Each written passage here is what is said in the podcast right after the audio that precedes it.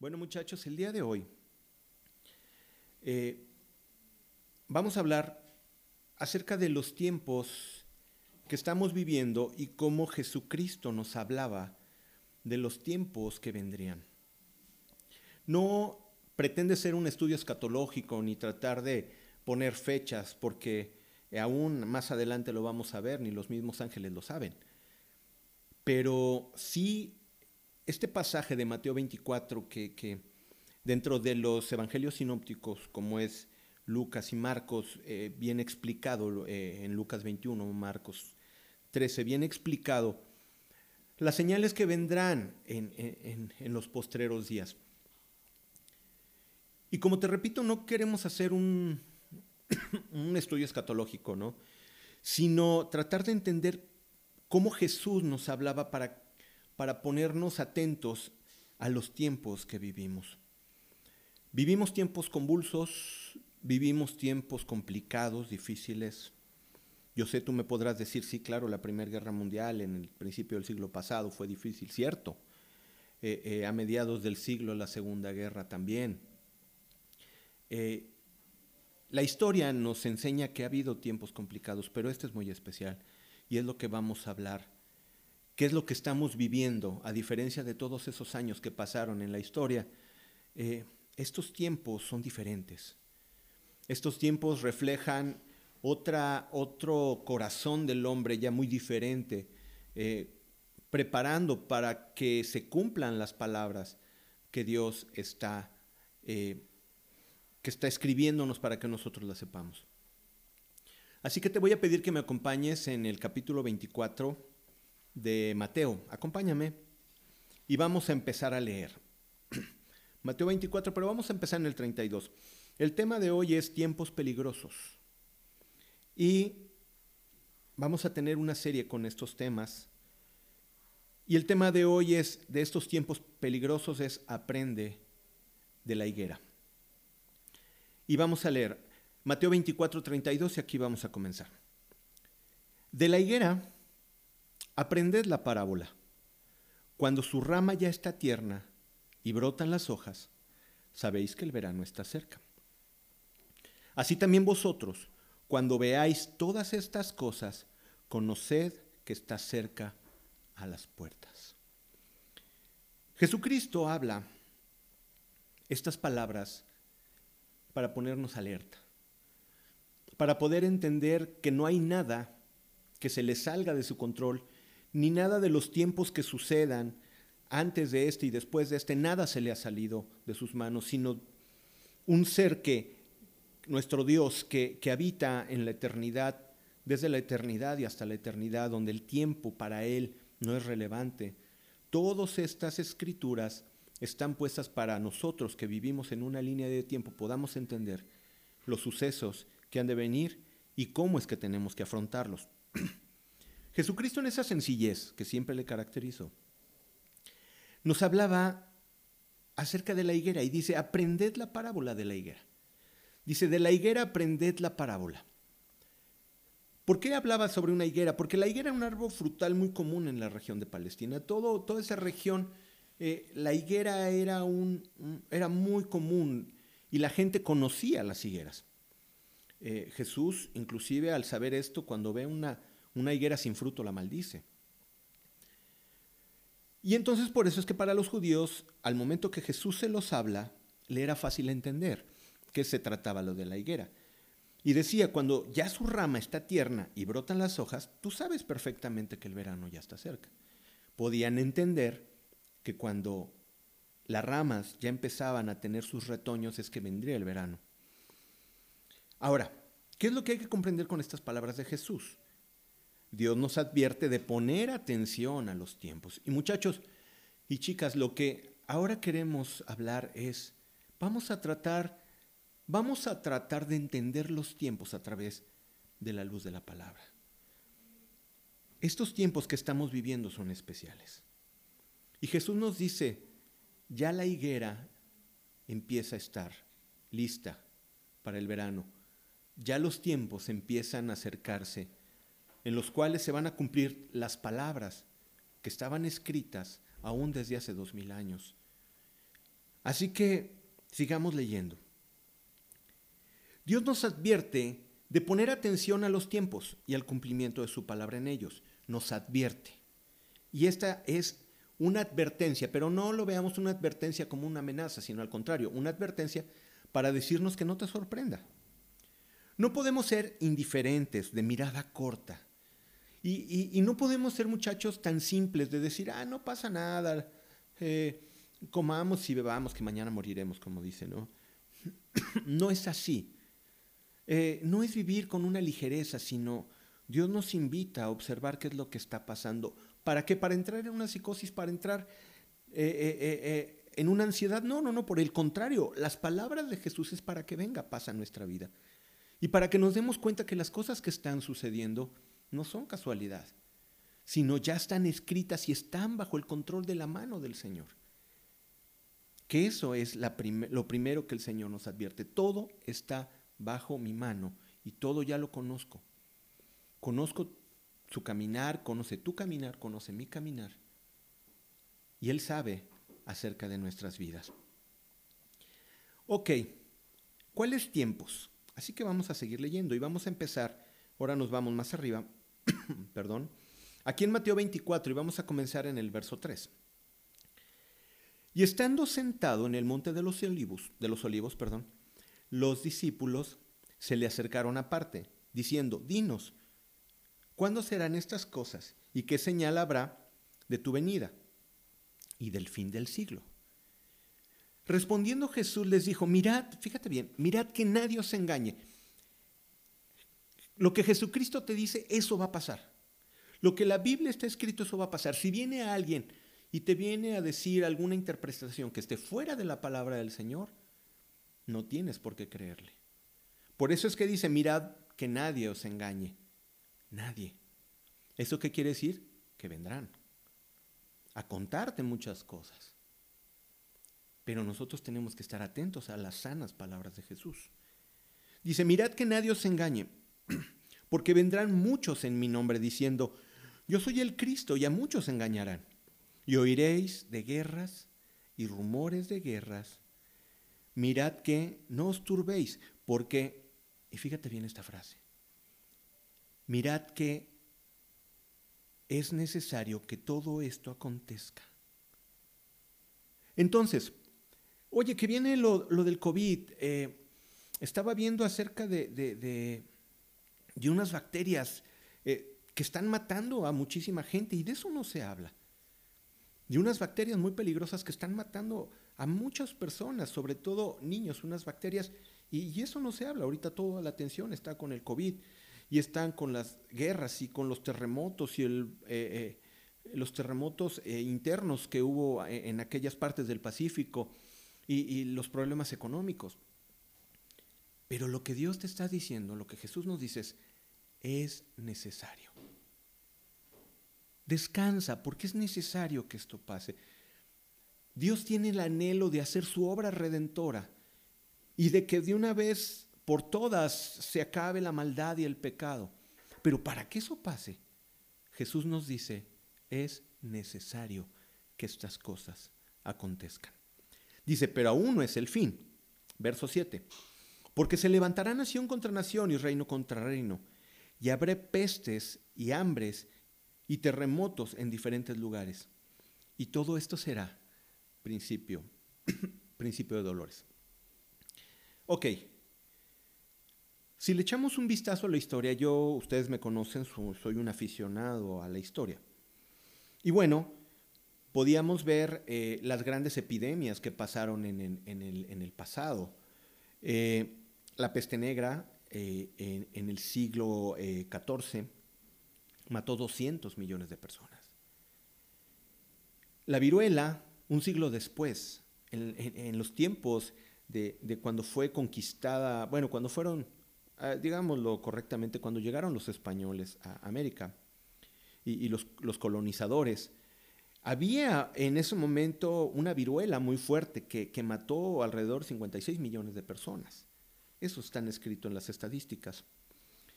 Ya en el siglo pasado, a principios del siglo, eh, durante la guerra, la primera guerra mundial, viene una gripe muy particular, le llaman la gripe española, y no es que fuera de ahí, sino que ahí fue donde se empezó a manifestar eh, varias muertes en,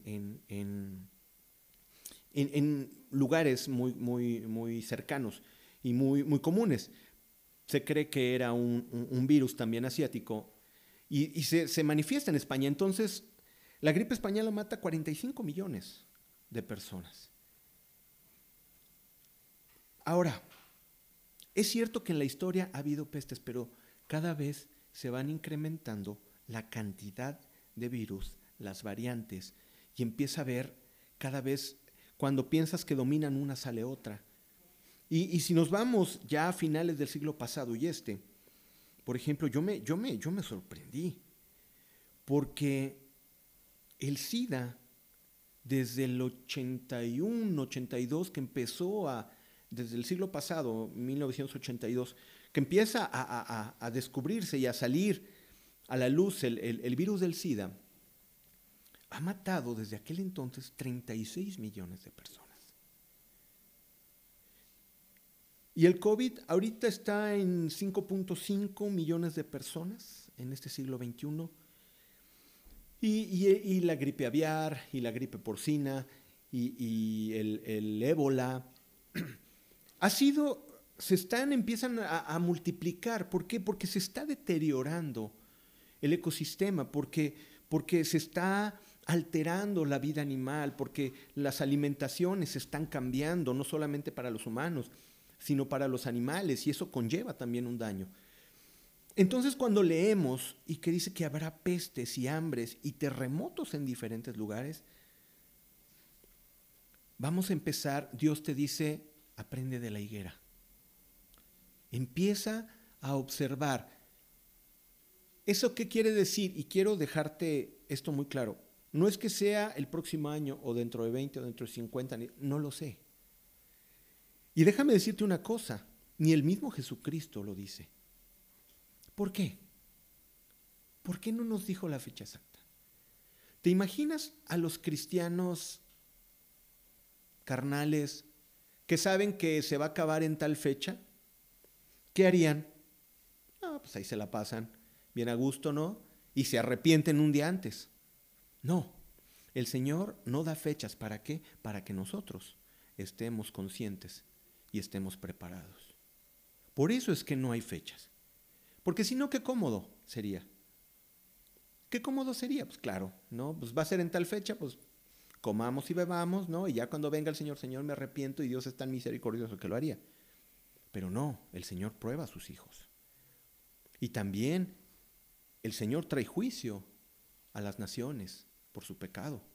Y estas cosas tienen que ver con ello. Ahora, fíjate bien, la globalización agrava cada mal del mundo. Ok, hablamos sobre la, peste negra, ¿no? Le, eh, hablamos sobre la viruela, la gripe española, etc. Ok, eso en la parte de las pestes, pero ¿estás consciente que las crisis económicas cada vez son más comunes y son cada vez más fuertes?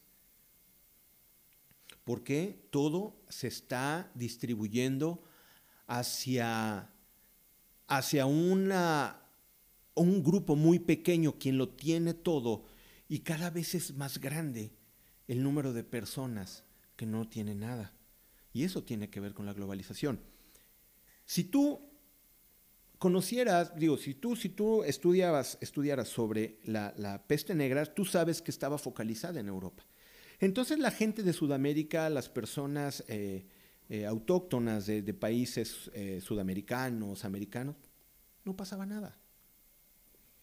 En China, en Mongolia, en, Singapur, en, el norte de Rusia, no pasaba nada. Pero piensa en esto, ahora una gripa la tiene una persona en España y esa persona le, gusta, le, viaja ¿no? Viaja a América. Y esa persona de América de repente viaja a Sudamérica y esa persona de Sudamérica se va a África y de esa de África se va a Asia. Y todos los días hay vuelos para todos lados. ¿Qué pasa? Las pestes están siendo globales. Estamos llegando a unos tiempos diferentes. Unos tiempos donde eh, las enfermedades no estaban focalizadas, donde los problemas económicos no estaban focalizados, sino ahora ya se está generalizando. Y se está generalizando para toda la tierra. Entonces están sucediendo cosas diferentes. Pero recuerda, es necesario que todo esto acontezca. Sigamos leyendo Mateo 24, 9 al 14 dice, entonces os entregarán a tribulación y os matarán, y seréis aborrecidos de todas las gentes por causa de mi nombre. Muchos tropezarán entonces, y entregarán unos a otros, y unos a otros se aborrecerán, y muchos falsos profetas se levantarán y engañarán a muchos. Y dice en el 12, y por haberse multiplicado la maldad, el amor de muchos se enfriará. Mas el que persevere hasta el fin, éste será salvo. Y será predicado este Evangelio del reino en todo el mundo para testimonio a todas las naciones. Y entonces vendrá el fin. Ok, analicemos esto. 24.9 de, de Mateo. Seremos aborrecidos por su nombre. La señal de los últimos tiempos es que los cristianos, los genuinos cristianos, eh, serán aborrecidos de todas las demás personas. Y es muy fácil entenderlo. Mira, cuando tú eres amigo del mundo, y si tú como cristiano, tú eres amigo del mundo, no hay problema, porque el mundo no va a estar enojado contigo. Si tú haces todas las cosas que el mundo hace, el mundo no te va a hacer ningún daño. Pero Jesucristo advierte y dice, si tú haces la voluntad de mi Padre, serás aborrecido por todas las gentes. El que hace la voluntad del Padre no va a ser agradable para el mundo. ¿Por qué? Porque su testimonio acusará al pecador. Su testimonio acusará al que es inmundo. Así va a ser. Si tú eres una persona que va a la iglesia, y permíteme, yo no quiero condenar a nadie, quiero ser muy claro, pero hay una realidad, Jesucristo habla de aquellos que son tibios, aquellos que toman con ligereza su palabra. Si tú vas nada más a la iglesia, pero sigues haciendo todas las cosas del mundo en cuanto a, los vicios, en cuanto a qué tanto es tantito, a quién le dan pan que llore, eh, pues qué, o sea, todo mundo lo hace, nadie se va a dar cuenta, esto lo hago en secreto. Si tu vida es así, no vas a tener problema con el mundo. Pero aquí Jesucristo le está diciendo a los cristianos que serán aborrecidos por todas las demás gentes. Y es claro, ¿por qué? Porque nosotros no tenemos las ideas que el mundo empieza a tener en estos tiempos. Seremos aborrecidos por su nombre porque no andamos conforme al mundo ni por sus reglas, sino por Dios. El cristiano que tiene su convicción firme no le va a caer bien al mundo. No le va a caer bien al mundo porque va a ver lo que es pecado y lo que sabe perfectamente que es pecado. Y sabes, lo va a denunciar, o por lo menos no lo va a aceptar. Todos dirán, no, es que hay que ser tolerante, no, ah, hay que ser abierto, no, hay que ser inclusivo, incluyente. Pero nosotros no nos guiamos bajo las, los rudimentos del mundo ni bajo sus reglas. Nosotros nos guiamos por la palabra de Dios y sabes que Dios, aunque ama al pecador, no está de acuerdo con su pecado y habrá condenación. Y así es como tenemos que mantenernos. Muchos tropezarán entonces, dice en el 10, y os entregarán unos a otros, y unos a otros se aborrecerán. Muchos llamados cristianos van a denunciar a otros y serán entregados. Y muchos falsos profetas se levantarán y engañarán a muchos, y por haberse multiplicado la maldad, el amor de muchos se enfriará. Fíjate bien lo que nos dice Santiago 4:4, ahondando sobre este punto. Oh almas adúlteras, ¿no sabéis que la amistad del mundo es enemistad contra Dios? ¿No lo saben? Cualquiera pues que quiera ser amigo del mundo se constituye enemigo de Dios. ¿Qué nos está diciendo? Dios no es amigo del mundo. Dios no es amigo del mundo. Por lo claro. Ama al hombre, ama al pecador. Sí lo ama, pero aborrece el pecado. Ama al hombre que se arrepiente, ama a la mujer que se arrepiente de sus malos caminos y camina conforme los estatutos de Dios.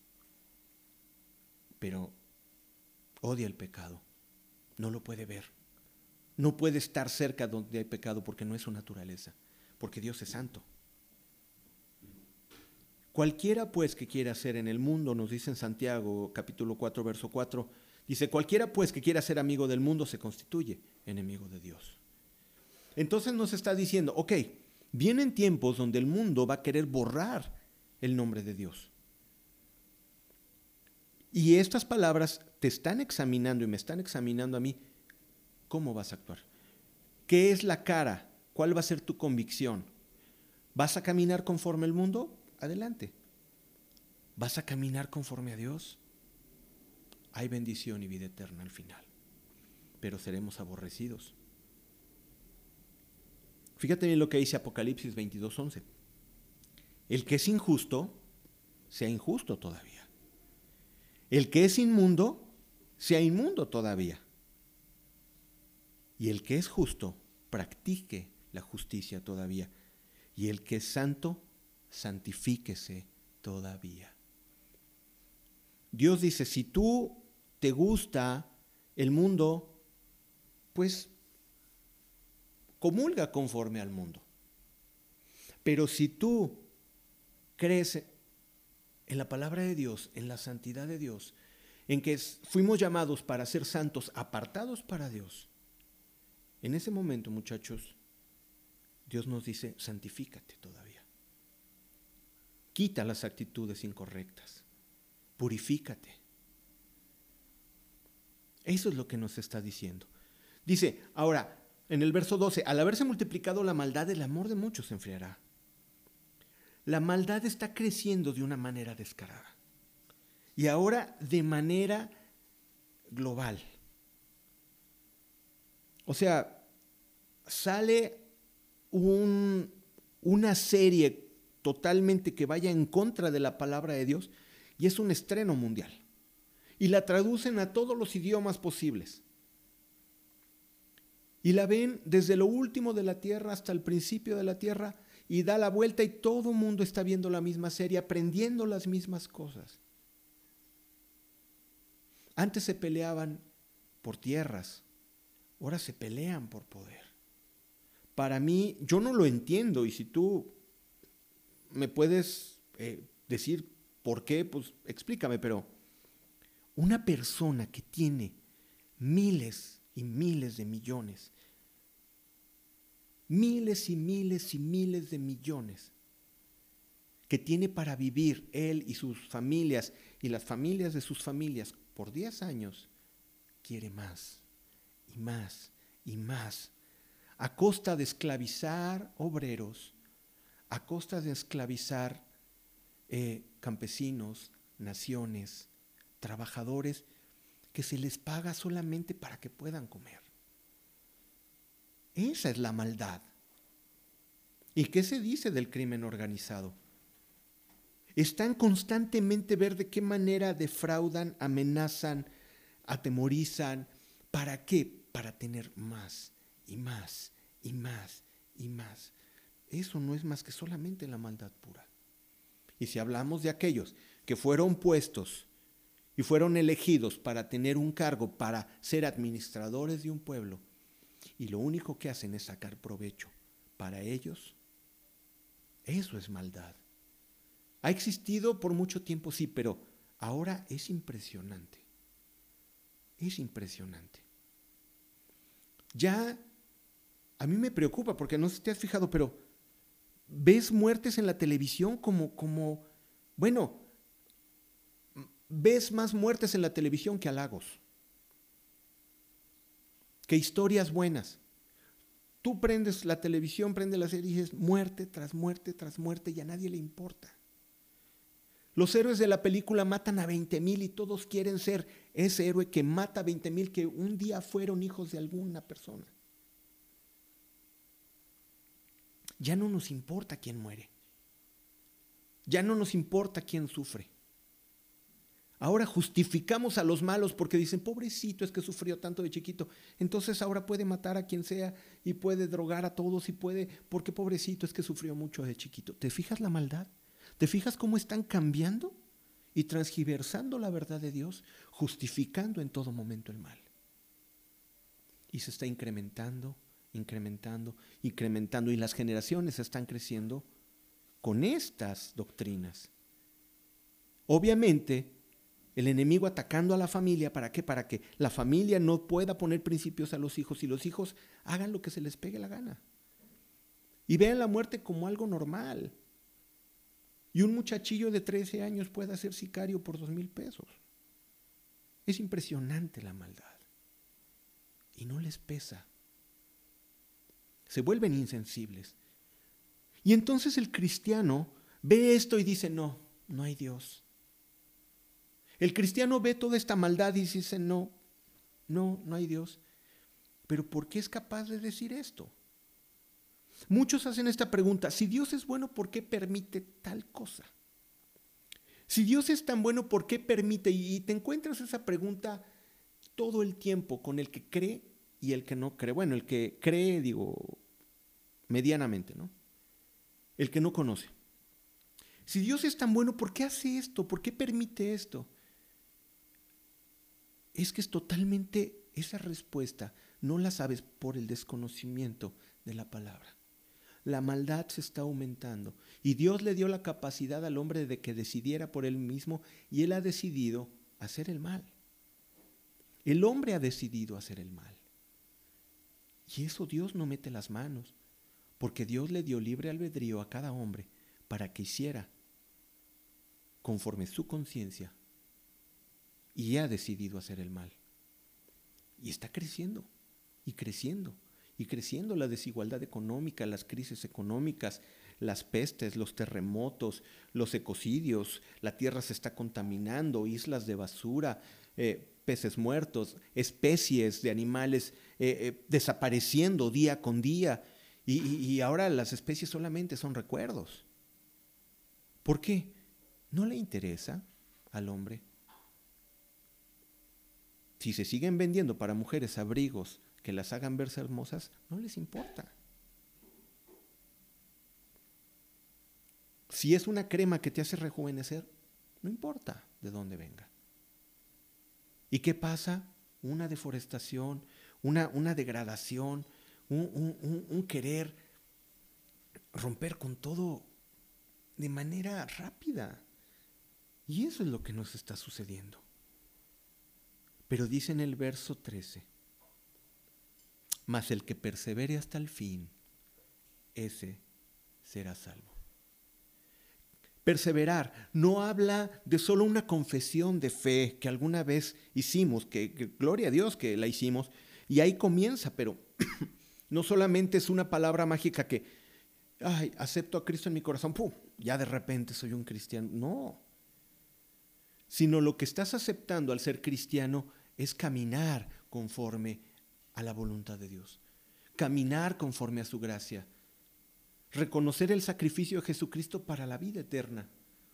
Y en eso Dios va cambiando y transformándote y haciéndote a la imagen de su Hijo. Es cierto, comienza en una, en una confesión de fe, pero eso no te cambia. Es básica la confesión de fe, pero tenemos que trabajar habla que, el cristianismo es una forma de vida. El cristianismo es una forma de vida. Nosotros debemos de tener la forma de vida del cristiano. Caminar como Jesús. Por eso es que nos ponemos un nombre que nos llama cristianos y los cristianos ejercen como cristianos. Y eso es a lo que nos está llamando. Sigamos leyendo y fíjate bien, aquí hay una parte muy interesante. En Mateo 24, 15 eh, no nos vamos a meter muy profundo porque es, eh, muy especial eh, esta parte, pero vamos a mencionarla. Por tanto, cuando veáis en el lugar santo la abominación desoladora, de que el profeta Daniel, perdón, del que habló el profeta Daniel, el que le entienda. La palabra nos dice, Jesucristo nos está diciendo que vendrá la abominación desoladora, que será la profanación del templo y donde se ofrecerán sacrificios en el templo de Dios, que no son los que Dios mandó, sino eh, en algunos eh, autores dicen que aún el Satanás, digo, perdón, el anticristo estará y se sentará en, el, en, el, en, en medio del templo y pedirá adoración. En el año 167 a.C. hubo un personaje, un gobernador eh, eh, griego, eh, Epífanes, ¿no? Se fue el primer nombre, pero él en el templo, en el año 167, instauró un altar a Zeus, dios griego, y hizo que hubiera sacrificios de, un cerdo, de cerdos, que, tú sabes que para el judío eso es un animal inmundo. Eh, pero si te fijas, aquí Jesucristo está hablando 167 eh, años después, o bueno, casi 200 años después, está hablando Jesucristo de algo que vendrá. Y entonces dices, bueno, pero ni siquiera hay templo de Jerusalén. Ahorita existe un instituto que se llama el Instituto del Templo de Jerusalén, donde ya están reconstruyendo prácticamente todos los utensilios del templo. Hay planes, ya hay planos, ya hay presupuestos eh, y ya hay todo un plan para reconstruir el templo. ¿Cuándo vaya a pasar? No lo sé, pero los judíos ya están reconsiderando reconstruir el tercer templo. Y ahí cuando se reconstruya, ahí es cuando vendrá. Y el anticristo será en ese lugar, porque dice que hará un pacto por, por, por, siete años, hará un pacto con Israel. Pero dice que a los tres años y medio violará el pacto. Eh, y de esto nos habla, de esto nos habla, de que se construirá el templo, hay planes, simplemente tienen un pequeño detalle, está en el mismo lugar ahorita la mezquita de Al-Aqsa. Y, y, bueno, es musulmana. Y bueno, es algo que yo no entiendo, yo no sé cómo vaya a pasar, pero creo que esa parte no tendremos que afanarnos por ello, sino va a suceder. Cuando de la higuera sus ramas están tiernas, es porque el verano viene. Necesitamos entenderlo. ¿Cuánto tiempo? No te afanes por eso. Pero se están cumpliendo las escrituras. Todavía en, eh, antes de la Primera Guerra Mundial, Israel era, era, era, estaban regados por todo el mundo. Eh, había una, una diáspora ¿no? Ah, judía donde estaban por todo el mundo. A partir del 17, después de que los británicos toman la parte de Palestina, empiezan a regresar a, Israel, empiezan a repoblar Israel, eh, adquiriendo las tierras a los palestinos y es en el 48 cuando se vuelve a restaurar a Israel como un Estado. La palabra de Dios se ha estado cumpliendo y se va a seguir cumpliendo. La gente me pregunta, ¿por qué creo? Porque yo veo las escrituras cumplirse. Y no solamente estas eh, escatológicas, sino cuando perdonas y, eres liberado, cuando alabas al Dios, al Dios vivo y, eres bendecido, tú cuando adoras, cuando alabas, cuando ves que tu oración es contestada, bueno, entre muchas cosas por las cuales palpo y vivo mi cristianismo. Pero escatológicamente o de los tiempos postreros, aquí nos está hablando de las cosas que vendrán y empiezan a suceder, muchachos. Tú dices, este es un, yo esperaba un tema de año nuevo. No, es que necesitamos enseñar. Eh, los pastores, los ministros, los maestros, los directores de, grupos, necesitamos eh, enseñar estas cosas. Es necesario. Eh, Dios me hablaba en el, en el capítulo 3 de, de, de, Ezequiel cuando habla acerca de, perdón, de Jeremías, acerca de, de la atalaya. No, y Dios me decía, háblales la palabra. Y es lo que estamos haciendo ahora. Ok, fíjate bien lo que dice Pablo hablando de esta abominación desoladora, que te digo, hay muchas variantes, no, no te estoy diciendo esta es la verdad, hay muchas eh, eh, teólogos que están eh, entendiendo y tratando de entender y tienen sus opiniones sobre esta abominación desoladora, nosotros no nos vamos a mortificar por esto. Pero fíjate bien lo que dice Segunda de Tesalonicenses, capítulo 2, 3 y 4. Le dice Pablo a los tesalonicenses en su segunda carta, nadie os engañe en ninguna manera, porque vendrán, porque vendrá, hablando del anticristo, sin que antes, dice, porque no vendrá sin que antes venga la apostasía y se manifieste el hombre de pecado. Perdón, habla sobre la venida de Jesucristo y dice, nadie os engañe en ninguna manera porque Jesucristo, no, no lo leemos del principio, Dice, porque Jesucristo no vendrá sin que antes venga la apostasía y se manifieste el hombre de pecado. Es lo que estamos hablando acerca del anticristo.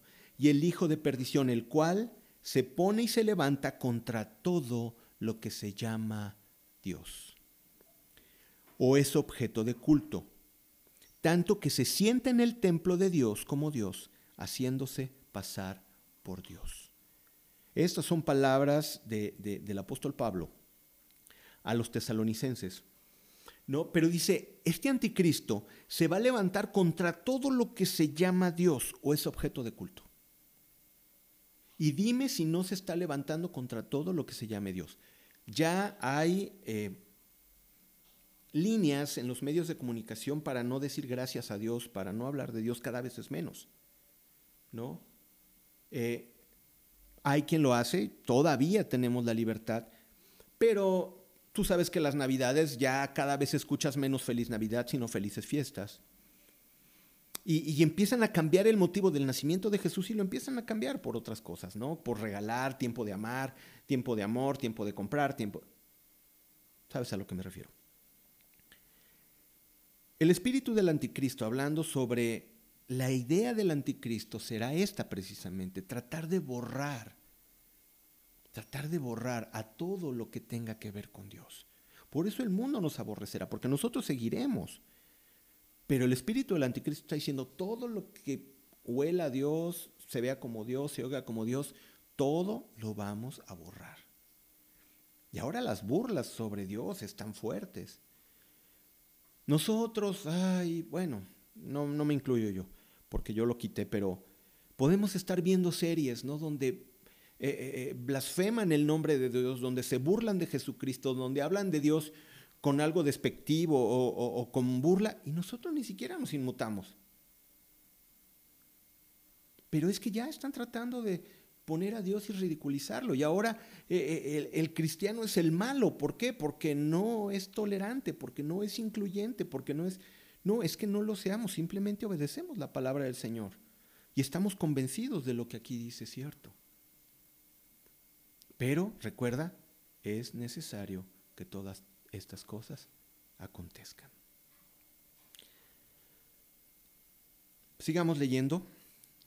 Mateo 24, 29 al 31 sigue diciendo, e inmediatamente después de la tribulación de aquellos días, el sol se oscurecerá y la luna no dará su resplandor y las estrellas caerán del cielo y las potencias de los cielos serán conmovidas. Entonces aparecerá la señal del Hijo del Hombre en el cielo, y entonces se lamentarán todas las tribus de la tierra y verán al Hijo del Hombre viniendo sobre las nubes del cielo con poder y gran gloria. Amén. Y enviará a sus ángeles en el 31, y enviará a sus ángeles con gran voz de trompeta, y juntarán a sus escogidos de los cuatro vientos desde el extremo del cielo hasta el otro. ¡Wow! Yo creo esto. La verdad es que esto es lo que, cuando veo tanta maldad en el mundo, me levanto con estas palabras y digo, Señor, yo sé que un día vendrá, se abrirán los cielos. Ahora, yo eh, me convertí en, el año 86, 87, por ahí, 87.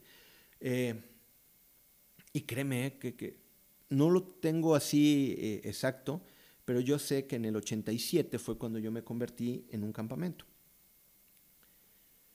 Y cuando decía, dice la Biblia, dice que todo ojo le verá. Yo me preguntaba, pues, ¿cómo va a ser? O sea, si nosotros los que estamos en este lado de la tierra, ¿no? Y viene por el otro lado, ¿cómo los de este lado de la tierra, pues van a ver del otro lado de la tierra? O, bueno, me imaginaba, va a ser tan grande que todo el mundo lo va a ver, pero, pero ¿cómo va a ser que unos lo vean y otros no? Pero de repente tenemos aparatitos como estos. Y al rato van a sacar la noticia, les va a aparecer la notificación a muchos y todos ojo le verá.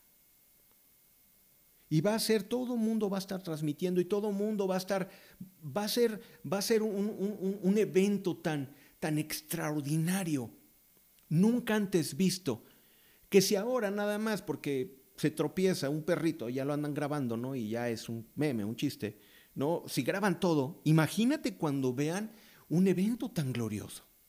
¿Te puedes imaginar cuando venga un evento tan glorioso? Todo mundo va a sacar sus cámaras, sus celulares, se va a estar pasando por todos lados y todo ojo le va a ver. Y vamos a ver al Hijo del Hombre viniendo en las nubes del cielo con poder y gran gloria. ¿Cuántos de nosotros queremos ver esto? Yo lo quiero ver. Pido a Dios que me toque verlo, pero si no, mira, me gozo porque lo voy a ver desde otro ángulo, quizás lo vea desde allá arriba, no lo sé. Eh, pero todo ojo le verá. Entonces se lamentarán todas las tribus, nos dice en el verso 30. ¿Te imaginas aquellos que se les dijo, la palabra de Dios es real? Jesucristo es real, Jesucristo vive en mi corazón, Jesucristo habla conmigo. Dios habla a través conmigo de su Espíritu Santo a través de su palabra. Arrepiéntete, mira, ven a Jesucristo. ¿Y qué dicen las naciones? Ay, por favor. Esa fábula. ¿Te imaginas cuando vean este día? ¿Qué, ¿Qué, va a decir? Entonces lamentarán todas las tribus de la tierra y verán al Hijo del Hombre. Qué maravilloso, qué maravilloso, porque ay, yo, no, yo no quisiera estar en sus zapatos. Digo, yo vivo con la felicidad y la esperanza de saber que cuando venga el Señor yo me voy con Él. Pero yo no quiero estar en los zapatos de aquel que le dijeron, Jesucristo es real, Jesucristo está vivo y un día vendrá entre las nubes.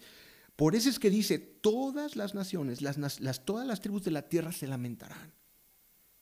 ¿Te imaginas? ¿Te imaginas el temor, la angustia? Y van a decir, pero mi suegra me dijo, mi mamá me lo dijo, mi compañero del trabajo me lo dijo y no creí. Hablaban de que un día vendría el Hijo de Dios. Claro, se van a lamentar todas las tribus de la tierra. Fíjate bien, en Apocalipsis 1.7 dice, y he aquí que viene con las nubes y todo ojo le verá. Es lo que te estoy comentando. Aquí en Apocalipsis 1.7. Y todo ojo le verá y los que le traspasaron, ¿quiénes son aquellos? todos aquellos, no solamente aquellos que le mataron, sino todos aquellos que por su pecado Jesucristo murió. Déjate lo explico. Jesucristo murió por los pecados de todos los hombres. Jesucristo murió por todos los pecados, por los pecados de todos los hombres. Fue traspasado por nuestros pecados, pero nosotros hemos sido perdonados por cuanto nos hemos arrepentido de nuestros malos caminos y hemos entregado nuestra vida a Jesucristo y buscamos caminar conforme su propósito. Y la palabra nos dice que si alguno de los que están en Cristo peca, abogado tenemos para con el Padre. Pero aquel que no se arrepintió, Jesucristo murió por sus pecados y no se arrepintieron. Ellos son los que le traspasaron. Todos aquellos por los que Jesús murió y no entregaron su vida a Jesucristo. Dice, y todo ojo le verá seguimos leyendo en Apocalipsis 1.7, y todo ojo le verá, y los que le traspasaron y todos los linajes de la tierra harán lamentación por él. Sí, amén. ¡Wow, qué tremendo! ¿Te imaginas aquel que dijo, me hablaron y ahora ya todos los cristianos se fueron y yo me quedé aquí? ¿Tú quisieras estar en esos zapatos? Yo no. Yo no. Yo creo en que cuando el Señor venga yo me voy a ir con Él. Por eso busco santificar mi vida. ¿Soy perfecto? Ustedes lo saben, claro que no. Todos cometemos errores. Todos fallamos. Pero vamos delante de Dios y cada vez que cometemos un error, Dios nos perdona. Y cada noche vamos con el Señor y le decimos, Señor, perdóname por todos los errores que cometí, sean pequeños, sean grandes o aún de los que ni siquiera me di cuenta, vas y te pones a cuentas delante de Dios y le das gracias por su amor y su bondad. Ellos, nosotros seremos llevados, pero aquellos que no le quisieron aceptar harán lamentación por él, lo dice en Apocalipsis 1.7. Vámonos sobre el final, Mateo 24, 36 al 39 nos dice, pero el día y la hora, nos dice Jesús, pero el día y la hora, escucha bien, nadie la sabe Así que si tú encuentras estudios eh, eh, eh, escatológicos de los últimos tiempos, sí, ok, es bueno saber y hay bueno estudiar. Yo tengo mis estudios, yo tengo mis criterios acerca de eso, pero cuando la palabra me dice que el día y la hora nadie la sabe, entonces ¿para qué me pongo de necio a tratar de saber algo que el mismo Jesús nos dice que nadie lo sabe? Dice, ni aún los ángeles de los cielos, dice aquí en el 36. Ni aun los ángeles de los cielos lo saben, sino solo mi Padre, nos dice Jesús. Solo el Padre sabe cuándo será ese día. Mas como en los días de Noé, y esto es muy importante, mas como en los días de Noé, así será la venida del Hijo del Hombre. Porque como en los días antes del diluvio, estaban comiendo y bebiendo y casándose y dándose en casamiento, hasta el día en que Noé entró en el arca y no entendieron hasta que vino el diluvio y se los llevó a todos, así será también la venida del Hijo del Hombre. Muchos no van a captar esto hasta que seamos llevados. Ahora, ¿no estamos viviendo como en los días de Noé? ¿Cómo eran los días de Noé? Fíjate bien.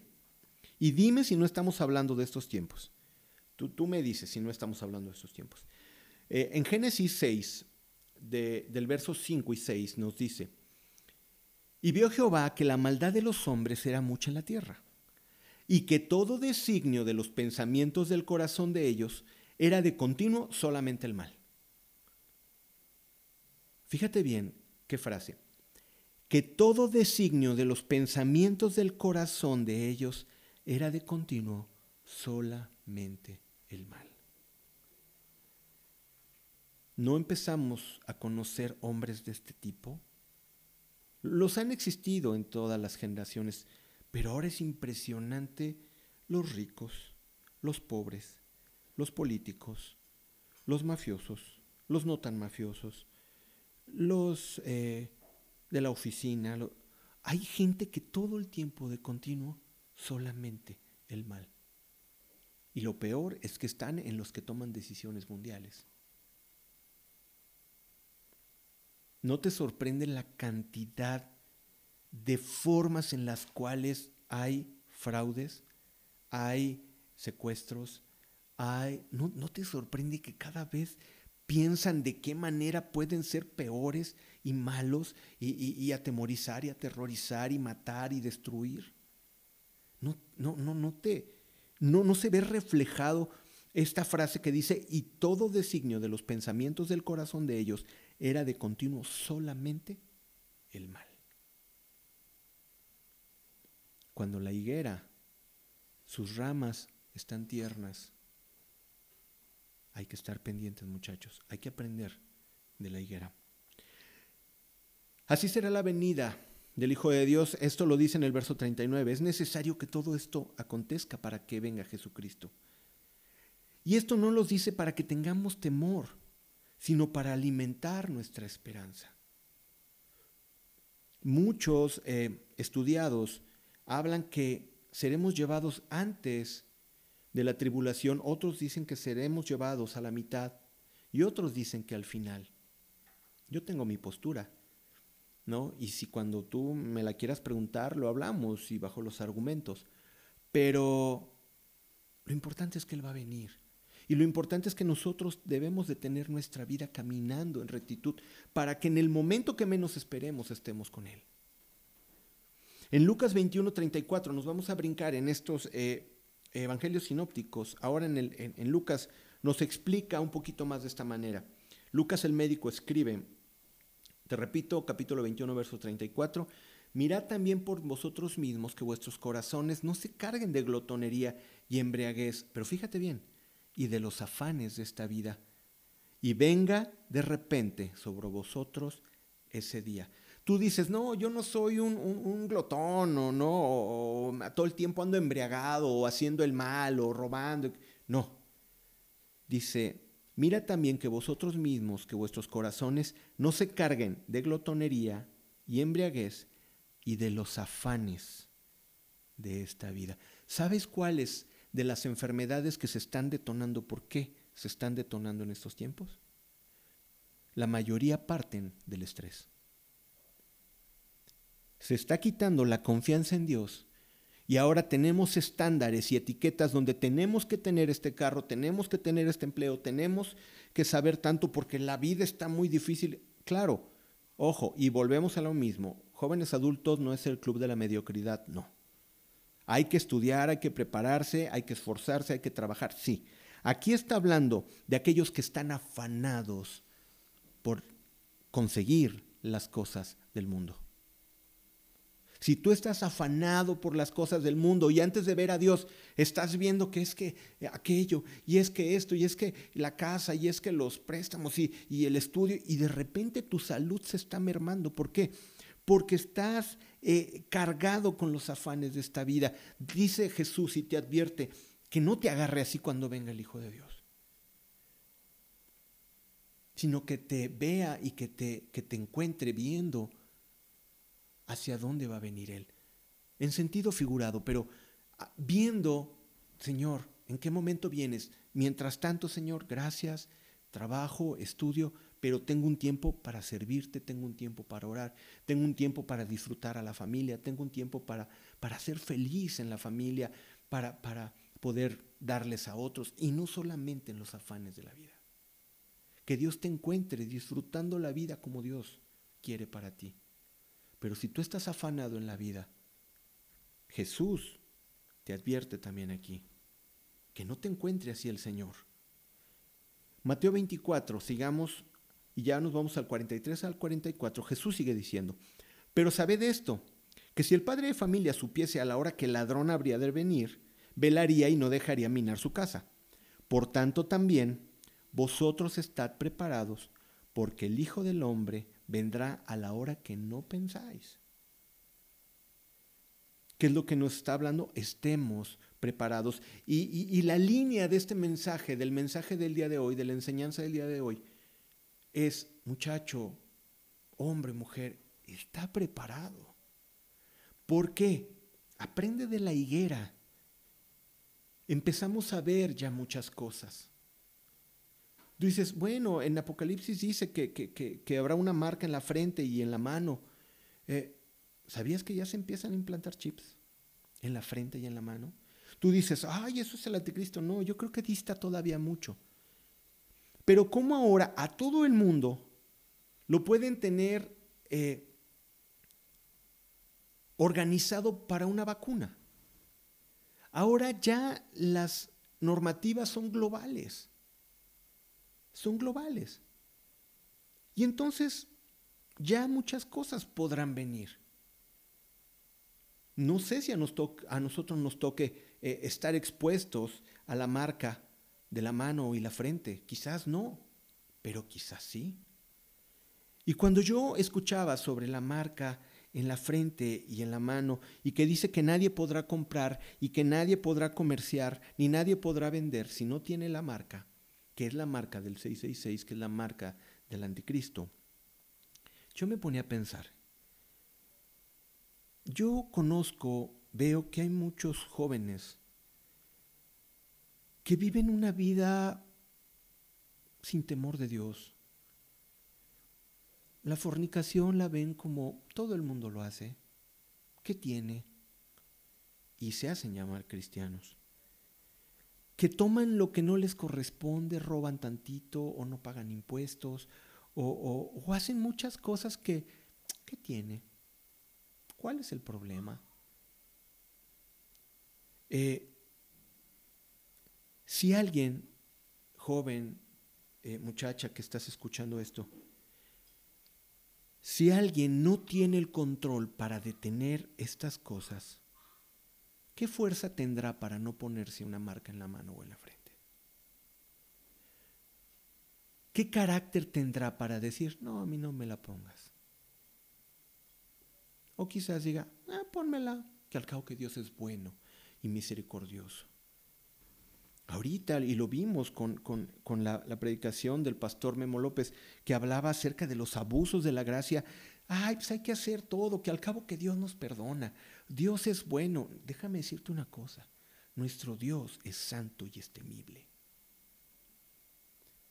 Y es justo. Pero a la misma vez es amor y es misericordioso.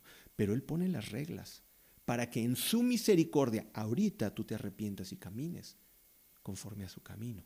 Es, en eso consiste la misericordia de Dios, de que todos los hombres tienen la oportunidad de arrepentirse y sus brazos están abiertos para todo aquel que quiera arrepentirse y venir a Él.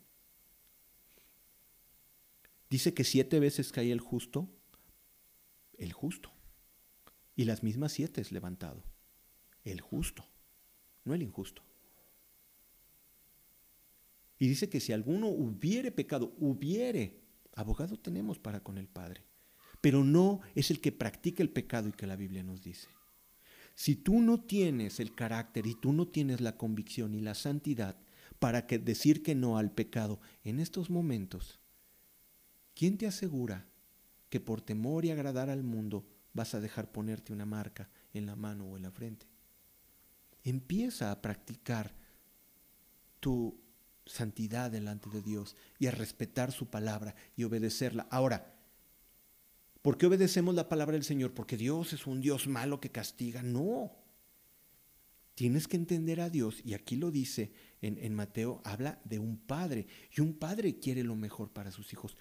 Cada palabra y cada estatuto y cada regla que pone para ti como hijo suyo no es por hacerte la maldad es para tu protección. Y cuando tú obedeces, empiezas a comprobar la bendición de Dios. Estemos preparados. El propósito de las palabras de Jesús acerca de los últimos tiempos es estar preparados y alertas, muchachos. Apocalipsis 3:11 nos dice, por cuanto has guardado la, la palabra de mi paciencia, y eso es para ti, que obedeces la palabra de ese Señor. Y yo sé que hay muchos y en este grupo Dios ha puesto gente muy temerosa del Señor. Y yo oro al Señor para que todos lo sean. En Apocalipsis 3:11 nos dice, por cuanto has guardado la palabra de mi paciencia, yo también te guardaré de la hora de la prueba que ha de venir sobre el mundo entero. Fíjate bien lo que está diciendo Apocalipsis 3:11. Por cuanto has guardado mi palabra de mi paciencia, yo también te guardaré de la hora de la prueba que ha de venir sobre el mundo entero. Por cuanto guardas la palabra, Dios te libra de la prueba. Para probar a los que moran sobre la tierra. Para eso vendrá la prueba y Dios te librará. Pero Dios viene con estas cosas para probar a la tierra quiénes son los suyos y quiénes no. Dice, pero por cuanto tú guardaste la palabra, yo te libraré. Amén. Gloria a Dios. No te da gusto así. Ah, yo digo, wow, Señor, qué tremendo estás. O sea, qué amor y qué misericordia. Y Señor, dame la capacidad de compartir a muchos para que conozcan esta verdad. Dice en el 11 de Apocalipsis, he aquí, perdón, leímos el 10 de Apocalipsis 3, en el 11, he aquí que yo vengo pronto, he aquí que yo vengo pronto. retén lo que tienes para que ninguno tome tu corona. Y cerramos con 1 Corintios 15, 58, escucha bien. Así que hermanos míos, amados, estad firmes y constantes, creciendo en la obra del Señor siempre, sabiendo que vuestro trabajo en el Señor. No es en vano. Estad firmes y constantes.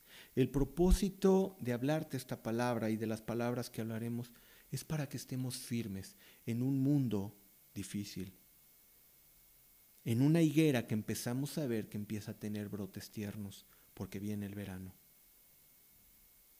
Esta palabra no se habla para reprenderte o para condenarte. Si tú lo ves de parte de Dios, Dios en su amor te está advirtiendo, te está avisando. Y tienes que mirarlo de esa manera. Así que dale gracias a Dios porque Dios en su amor te habla y te dice, mira, por cuanto guardas mi palabra te voy a librar de la prueba. Oh, amén. Gloria al Señor. Creciendo en la obra del Señor siempre sabiendo que vuestro trabajo en el Señor no es en vano.